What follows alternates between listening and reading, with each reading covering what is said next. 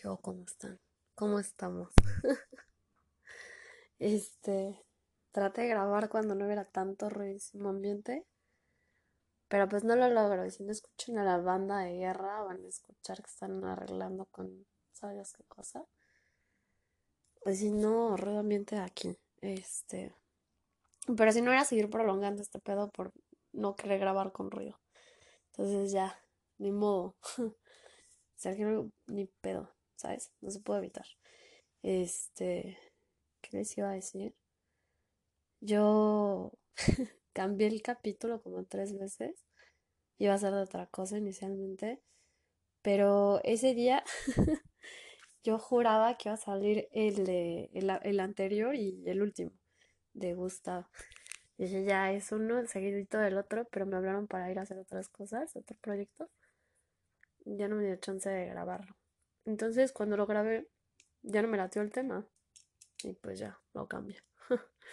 Por eso estoy grabando hasta ahorita del episodio 13. Ya de, para acabar con esta mid-season de Gustav. ya, por favor, adiós un ratito. El ya. Este. Por eso ya. Bueno, por eso no, no sale el episodio, por eso no lo hice de lo que estaba planeado anteriormente que me parece que era la angustia, pero ya no casaba con lo que estaba viendo, entonces como que ya no me latió el tema, por eso ya mejor lo dejé por la paz. Pero bueno, este más o menos íbamos, son ¿qué? Son siete o seis capítulos, no sé. El chiste es que ya este era como el último que dije, ya basta, ya, ya. Este, y pues nada más quería acomodarlos todos los datos, como una pequeña sinopsis o una recopilación de la data de él, así como más los temas que tratamos con él, eh, o basándome en él, o en sus letras, o así. Bueno, eh, para los que no sepan, este Gustav es Lil Pip, Gustav Elijah, no sé si se pronuncia Ar, Ar, no sé la verdad. Eh, él es de Allentown, Pensilvania. Falleció con 21 años. Nació el 1 de noviembre de 1996 al 15 de noviembre del 2017. Él asistió al colegio en Long Island hasta que pues, mejor se salió y obtuvo su diploma por, por, eh, por internet en línea porque era muy boleado y su, su mamá es maestra de primaria. No sé si fue maestra de su primaria o de otra institución. Solo sé que es maestra de primaria. Este, a los 17 años se mudó a Echo Park en Los Ángeles y es donde produjo la mayor parte del material que conocemos. Ah, en el 2015 lanzó su primer mixtape y bueno, este, es que ya el, resto de sus obras, la verdad es que colaboraciones, tiene un EP póstumo que lanzó su mamá hace poquito y estuvieron haciendo unas dinámicas con SoundCloud junto con el documental que produjeron, Everybody's Everything. Pero ese fue aparte, esto fue, o sea, fue como el soundtrack, pero no sé, no sé cómo lo hicieron, pero su mamá la verdad es que fue la que estuvo como más involucrada en esas, porque eso ya es post. Pues tan solo en el 2016 lanzó su primer EP. Fíjate. Y este. Y. Y fue pues el 2 de junio. De junio del 2017. Este. ¿Por qué? Y pues bueno, Aparte de eso, tiene.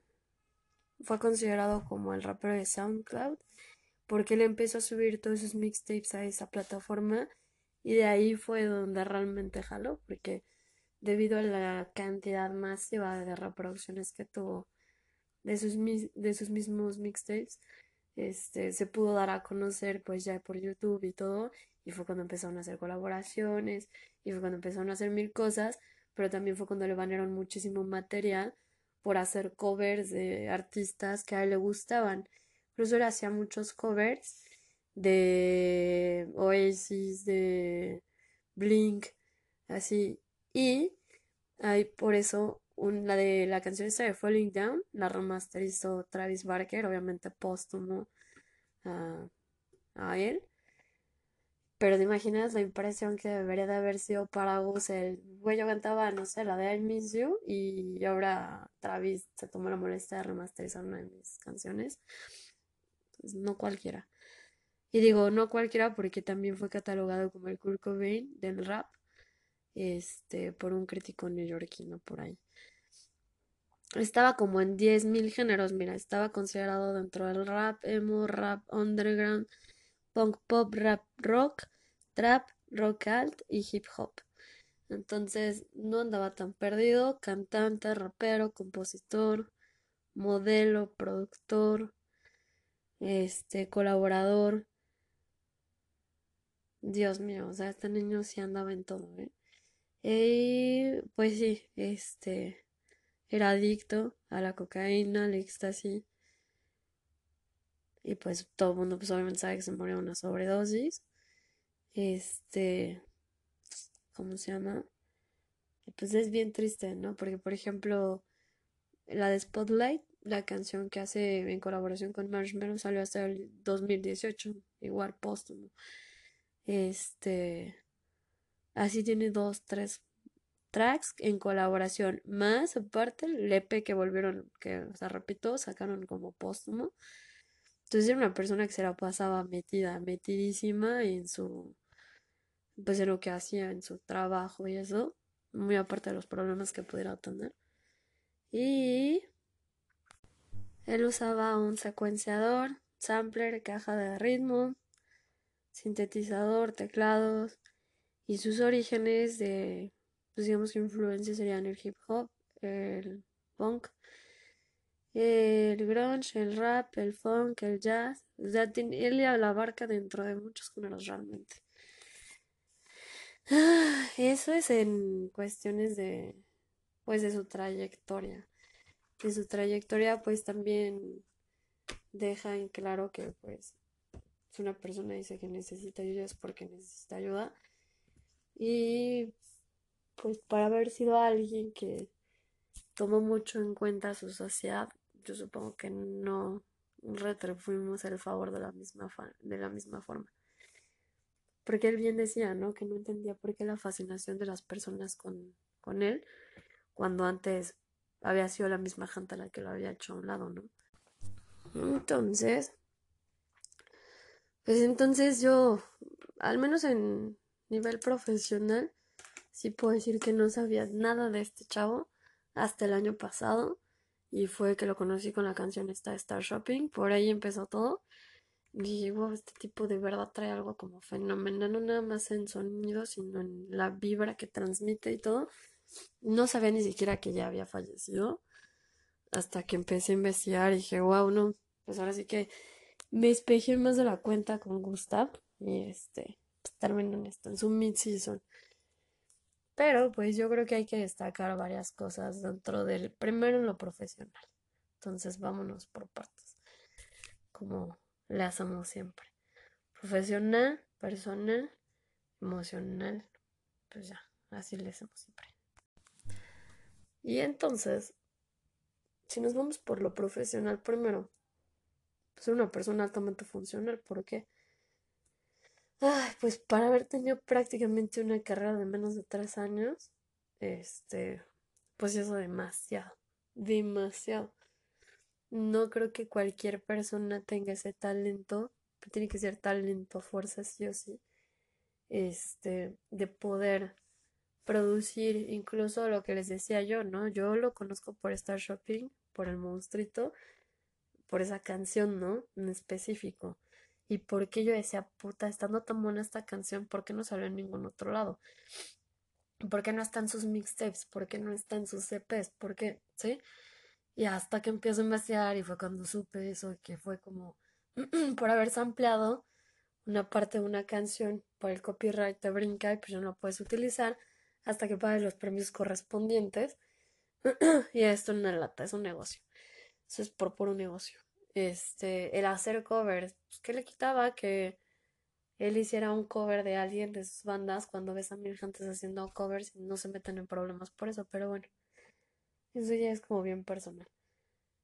El apoyo que tuvo y el jale que tuvo y a la generación a la que le llamó te dice mucho de cómo estamos como sociedad. Si ahorita nos tomamos la molestia de ver hasta dónde estamos todos fracturados como personas, yo creo que sí viene a ser bastante alarmante el hecho de pues de que la gente pide ayuda, grita, por favor le ayuden y terminamos teniendo las respuestas más insólitamente pendejas del mundo y lejos de ayudarlos les terminamos haciendo un mal, ¿no? O sea, lejos de tener esa comprensión, termina saliendo el lado crítico y juzgón de las personas y eso pues no te va a resolver nunca nada, no te va a dar nunca una solución. Entonces, pues, una solución.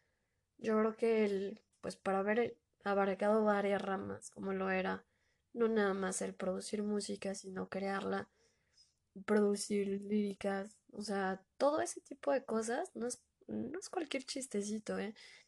Y si no traes ese background de conservatorio o de escuela o de lo que sea, pues es puro talento.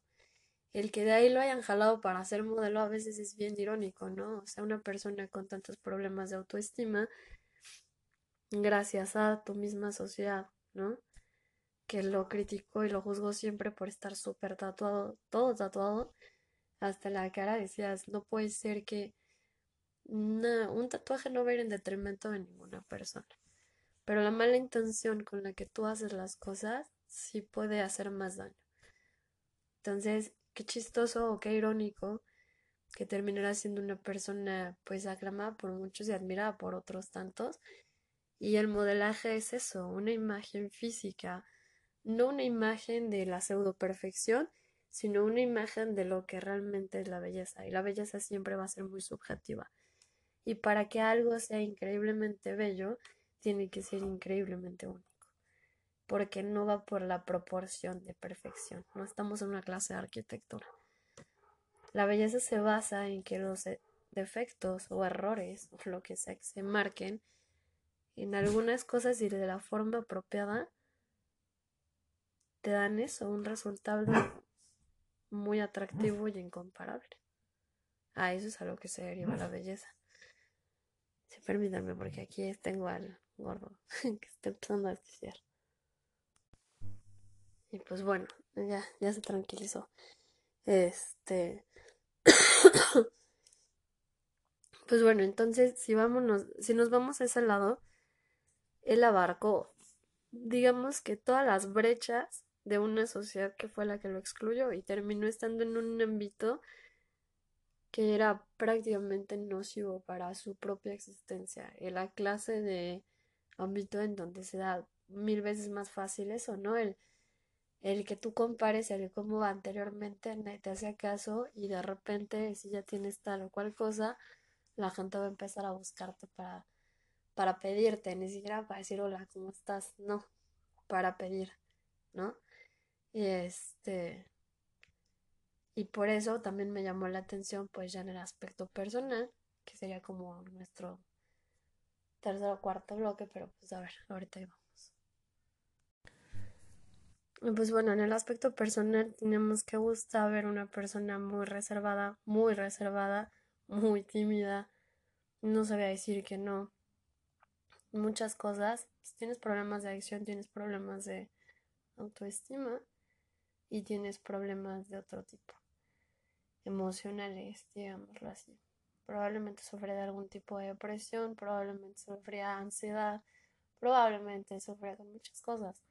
Entonces, por eso empezamos a hablar de la situación de la importancia de la salud integral, de por qué era tan importante que no nada más estés bien físicamente por encimita. Que tengas que aprender a discernir entre estoy angustiado y estoy triste y estoy frustrado y estoy mil cosas, porque no nada más estoy triste ya. O sea, teníamos que aprender un poquito más acerca de la salud emocional para poder empezar a tratarla como tal. Bueno, yo y este y también poder entender un poquito de la salud mental para saber cómo van de la mano todas juntas y poder darle carpetazo porque sí es bien, bien desgastante. Por eso decía, ya me urge, me urge. Y no porque yo no vaya a hablar de tipo de temas, pero el espejearte con alguien, por ejemplo, ¿no? El decir, era una persona que sufría de ansiedad. Yo sé que es eso. Y al menos lo tratas de magnificar y ponerte en un escenario donde tratar, tratar es no ya con, no sé, 50, 100 personas, sino con miles. Y yo creo que está todavía más difícil. La gente que piensa que todo es muy sencillo o que a las personas así no les interesa, pues yo no sé, se deberían de poner un poquito más en, no en, empatizar, sino tratar de exponerse a escenarios donde sean lo más enfocados a lo que tú digas que sí puedes hacer para que te des cuenta hasta dónde realmente llega tu capacidad de hacerlo y no te lo tomes tan a la ligera y no lo hables tan así, tan a grosso modo, ¿no? ¿Por qué? Porque el otro día una compañera, una amiga me comentaba que este que un fulano X que se la había querido como bullear por internet. Yo lo dije desde la vez pasada y se me hace que el no tener que dar la cara ha hecho a los cobardes mm, más desagradables. O sea, el que piensen que no va a haber una repercusión porque no los pueden ver de frente, mm, se me hace que está la chingada. yo personalmente. ¿Por qué? Porque entonces tú dices, si yo voy a tener los huevos para aceptar o asumirme responsabilidad de las cosas que hago, ¿por qué voy a permitir que alguien me falte el respeto? Dices, como tras una pinche pantallita, ¿no? Este, para poder hacerlo. En tu día a día no tendrás los huevos de hacerlo frente a mi cara. Entonces, ¿por qué te tengo que dar siquiera importancia? últimamente es eso, si la gente no le, no le parece que lo que estás haciendo, y ojo, siempre y cuando tú tampoco te estás pasando de madres, pues que te valga, o sea, no realmente no le veo ahí el conflicto. Entiendo todo el proceso que tiene que pasar para que alguien llegue a esa determinación y no es fácil. No es fácil llegar a ese punto de decir, va, me vale, ¿no? Me vale porque yo sé que estoy haciendo bien las cosas. Eso nunca va a ser sencillo. Lo sencillo va a ser siempre seguirte como por esa línea ya marcadita de pues, ahí van todos atrás, ¿no? Pero pues, realmente si aprendes a formar tu propio criterio y a respetar hasta donde te permitan respetar, pues yo no veo nada de malo, la verdad. A que cada quien haga las cosas como mejor le parezca y ya que la vida te termine dando ese tipo de respuestas. Es decir, mira, antes te criticaban porque estabas súper tatuado y ahora es la gente que quiere ser como tú. La gente que dice, puta, o sea, te admira por cosas que ellos no han hecho o no han tenido el valor de ir por sus propios este, objetivos, ¿no? Porque tienen miedo de fallar a una sociedad que ni siquiera les va a resolver el día de mañana su existencia. Entonces, imagínate que tú dejaste de hacer algo porque Chuchito te veía feo. Y mañana Jesús allá no va a estar, o sea, o tú ya no vas a estar. Y aún así te quedaste con las ganas de hacer lo que sea que te dieron la gana porque preferiste darle ese poder a otra gente versus el que tu competencia sea siempre tú, ¿no? Que tu mayor... Ese yo creo que ese es mi problema con las personas. A mí me enseñaron que no puedes pensar que los demás son competencia tuya porque nunca conoces a las demás personas, pero sí puede ser competencia propia de ti mismo. Siempre ser mejor que tú para lo que sea que ya te probaste una vez, pruébate 20, supérate tú. Ajá. ¿Por qué? Pues porque con los demás no compartes nada más que la especie y unas cuantas cosas, pero tampoco son la misma cosa. Ni son la misma persona ni puedes modificar. Entonces, debes de preocuparte más porque tu peor competencia o tu mejor competencia sea siempre tú. Pero bueno, en definitiva, a mí me ayudó.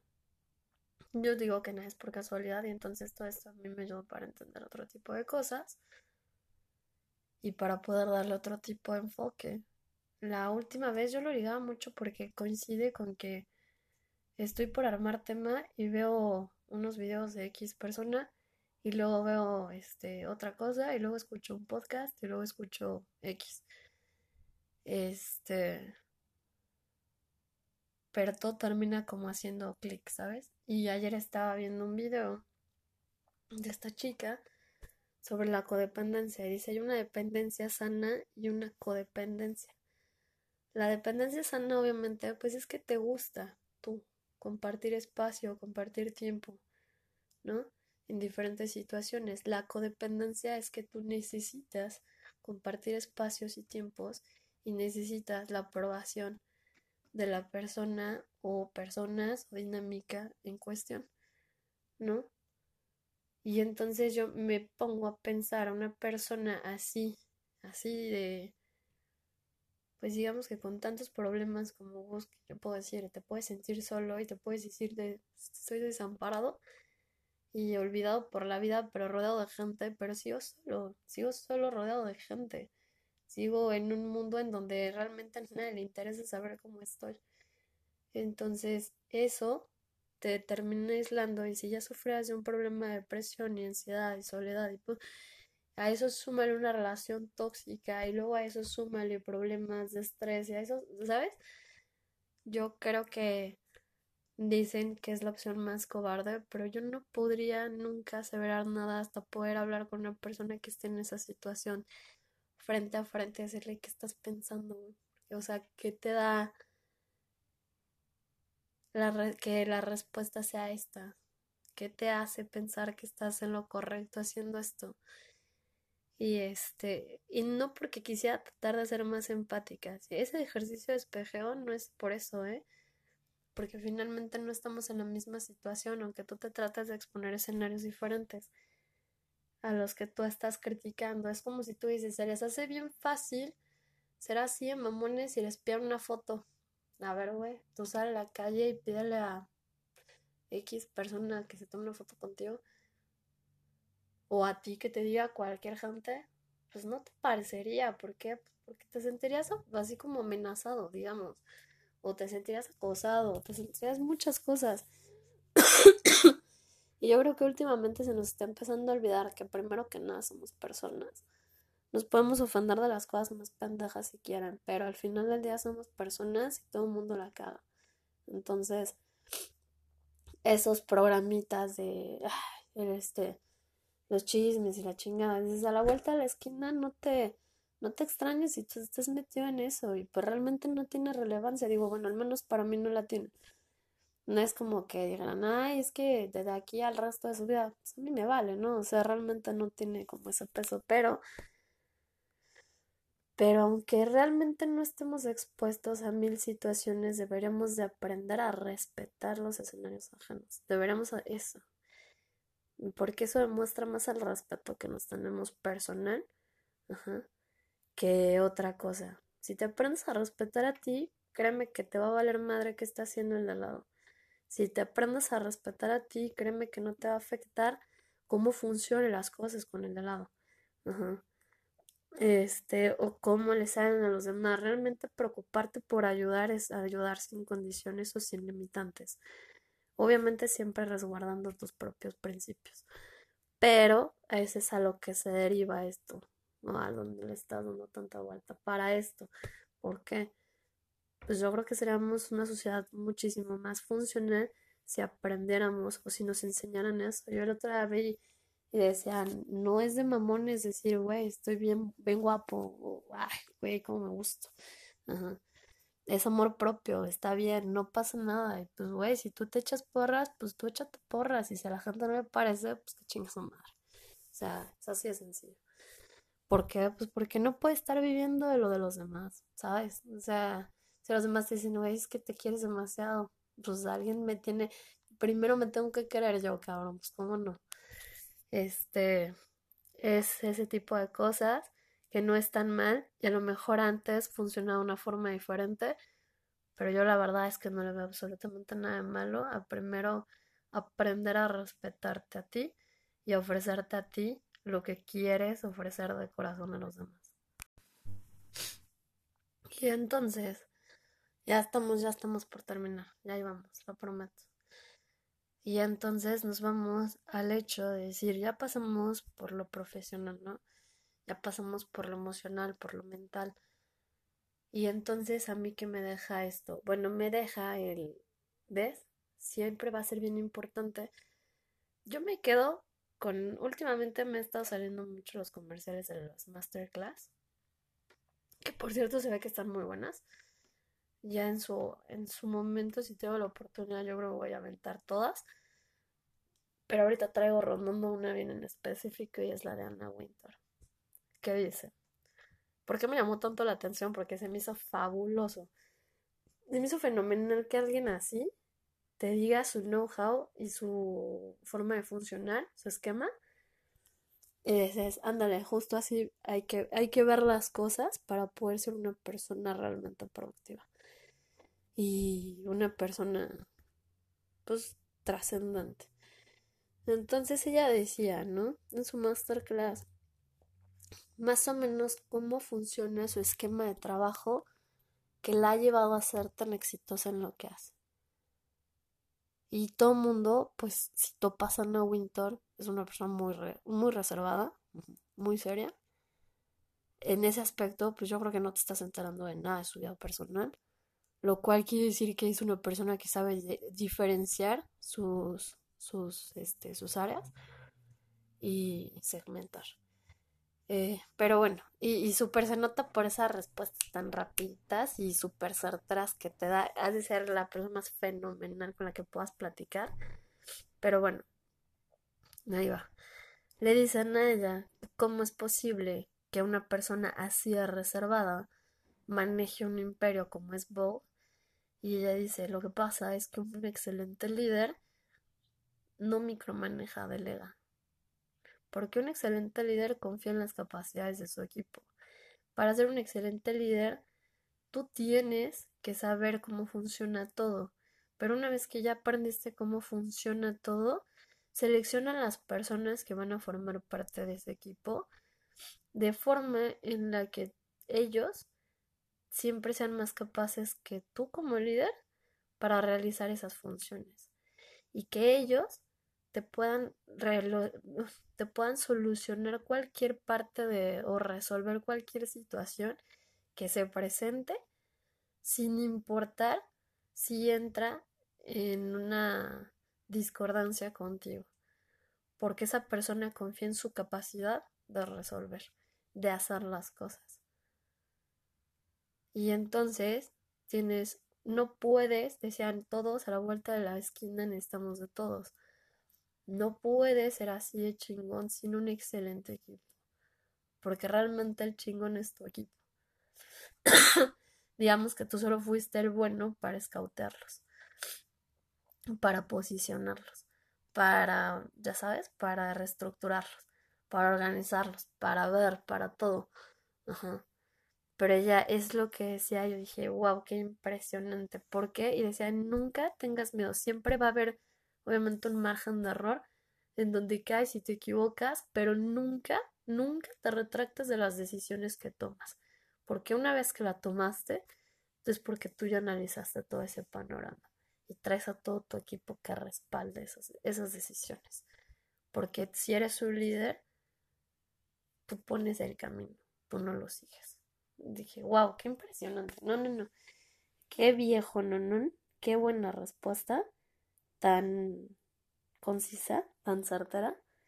dije, wow, sí, definitivamente yo creo que la primerita masterclass que yo me pudiera aventar sería el de Anna Winter. Porque si te das cuenta, era algo que yo, bueno, trataba de desmenuzar el otro día con mi mamá. A mí me gusta mucho platicar esas cosas, pero bueno. Que decíamos, bueno, yo bajo el esquema, cuando llevaba mis de negocios, si ves los diferentes tipos de liderazgo, ajá, el más efectivo se me hace ese. El líder en el que el equipo es el chingón. Realmente el líder es como, pues digamos que tiene un nombre y por qué, ¿no? Pero digamos que hay quien reside, en donde reside la real importancia de todo, es en, el buen, en la buena gestión, en la buena logística y en el buen funcionamiento, ¿verdad? Y eso es muy, muy, muy, muy, muy interesante para mí. Decía, para los tipos de liderazgo que había anteriormente, yo coincido, obviamente, pues era por mi generación o lo que quieras, pero más con los, este, los esquemas de ahora, de mantener un liderazgo como más efectivo. Y entonces, pues de alguna manera yo creo que Gus tenía eso. Sabía delegar, pero también sabía cómo enfocarse y sabía y confiaba en las capacidades de su equipo. Y digo, tal es el caso que no cualquiera se avienta a tener el impacto que tuvo este chamaco póstumamente. Digo, obviamente siempre dicen que se engrandece a la gente cuando fallece porque ya no va a haber, es como las obras de arte, ya no va a haber forma de que tengas una obra de Andy Warhol o un Picasso o, ¿sabes? O sea, una obra, un algo, un creativo producido por una persona en específico ya no puede ser replicada. sí, ya no puede ser repetida. Puede ser replicada, se puede hacer copias, por supuesto que sí. Pero de que es la misma cosa, no trae la misma esencia, no es la misma cosa y no funciona de la misma forma. ¿Por qué? Porque no transmite la misma energía. Ajá. Entonces yo creo que hasta eso, yo sí considero que Gus era como integralmente un líder muy, muy, muy pesado. ¿Por qué? Pues porque jalar a tanta gente en tan poquito tiempo, ser tan prolífico en tan poquito tiempo, este, tener un sistema de gestión como lo tenía este niño en tan poquito tiempo, pues tan solo chequeate eso. O sea, SoundCloud, cuando salió lo de lo de su documental, lo juntaron junto con el lanzamiento del EP póstumo, hicieron varias dinámicas, su mamá estuvo muy involucrada, por eso digo, no tengo mucho conocimiento al respecto, pero con lo que tengo sí puedo decir qué increíble equipo y cómo gestionaron y cómo funcionaban. Lástima que ese equipo no llegó un poco más allá para lo que decían, ¿no? De la ayuda psicológica. Esto ya tiene más rato, no me acuerdo cómo se llama este chamaco, pero y perdón, yo sé que probablemente me pueda meter en pedos con esto, pero lo voy a investigar. El, caso es que el chavo estuvo recibiendo, este, pues digamos que acoso en redes sociales, porque decían, oye, ya de matar a la madre a no sé quién, o sea, ni siquiera recuerdo cómo se llamaba hasta que este chico dijo que sí le afectaba, ¿no? Y dices, pues, ¿qué necesitas? Que salga todo el mundo a decir, claro que si hay una persona que me dice, güey, la cagas y no me gusta lo que haces, vas a decir, ah, pues órale, ese es tu punto de vista. Pero si nada más basta estarme chingando por chingar y ni siquiera te conozco, dude, claro que me fastidia la madre, claro que me afecta. Y estamos hablando de un chavo, o sea, estamos hablando de una persona chiquita y es como si yo, pasada de madres, voy y le digo a un chamaco, chinga tu madre, esta señora vieja loca, ¿no? Pero si soy yo escondida atrás de una pantalla por cien, por mil, por doscientos mil, pues creo que le vas a hacer un daño a esa persona. Y no necesitaría esa persona salir a decirte, güey, sí me afecta, para que no lo hagas.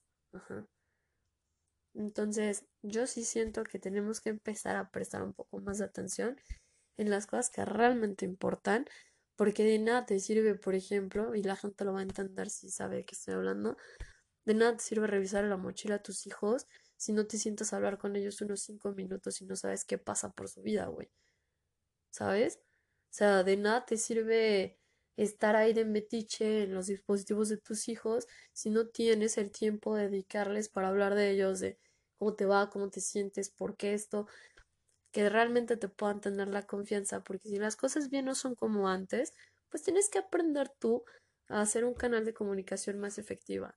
A lo mejor nosotros, como mi generación, no gozamos de ese tipo de cosas, pero sabemos de la importancia de, ajá, sabemos que cuesta el que no hagan ese tipo de situaciones. Y entonces dejemos de responsabilizar a la sociedad porque ustedes no saben crear a sus hijos. O sea, es así de sencillo. Si tú no tienes tiempo para darles, si tú no tienes las herramientas, pues edúcate tú, quítate tus prejuicios tú. Ajá. No es responsabilidad ni de sus maestros, ni de papá gobierno, ni de nadie solucionarte ese tipo de cosas. Alcances esa madurez emocional tú, porque ahora eres responsable de una persona más. Y te apuesto lo que quieras a que de aquí a 20 años que ese esquema, las cosas van a ser bien diferentes. Pero si seguimos en lo mismo, vamos a seguir a peor. Entonces, no nos extrañemos, no vamos a señalizar a nadie Y quién mejor que Gus para decir, ve, güey, todos los problemas que tenía y aún así consigue una persona así prolífica, una persona así enfocada. Ahorita lo único que me hubiera gustado que tuviera esta persona era un realmente un esquema de apoyo. Eso era todo. Y entonces, pues yo creo que hasta ahí la dejamos. Si tienen un esquema de apoyo, si quieren, si se pueden ayudar a ustedes mismos primero y después a los demás, qué mejor. Pero quitémonos la hipersensibilidad para las pendejadas. Eso es lo que yo creo. Y entonces yo creo que me voy a ir con con la de 16 Lines. Y con eso ya ahorita sí, ahora sí, ya le damos carpetazo. Sí o sí, sí o sí. a la mid-season de Gus. Y muchas gracias así por el por todo el material que le pude sacar a esto, por todo lo que me enseñó en este rato. de verdad, de verdad, de verdad. Eh, no quiero que me pase eso de, de voltear por morbo o por la responsabilidad de no haber querido prestar atención a lo que estabas haciendo antes. thank you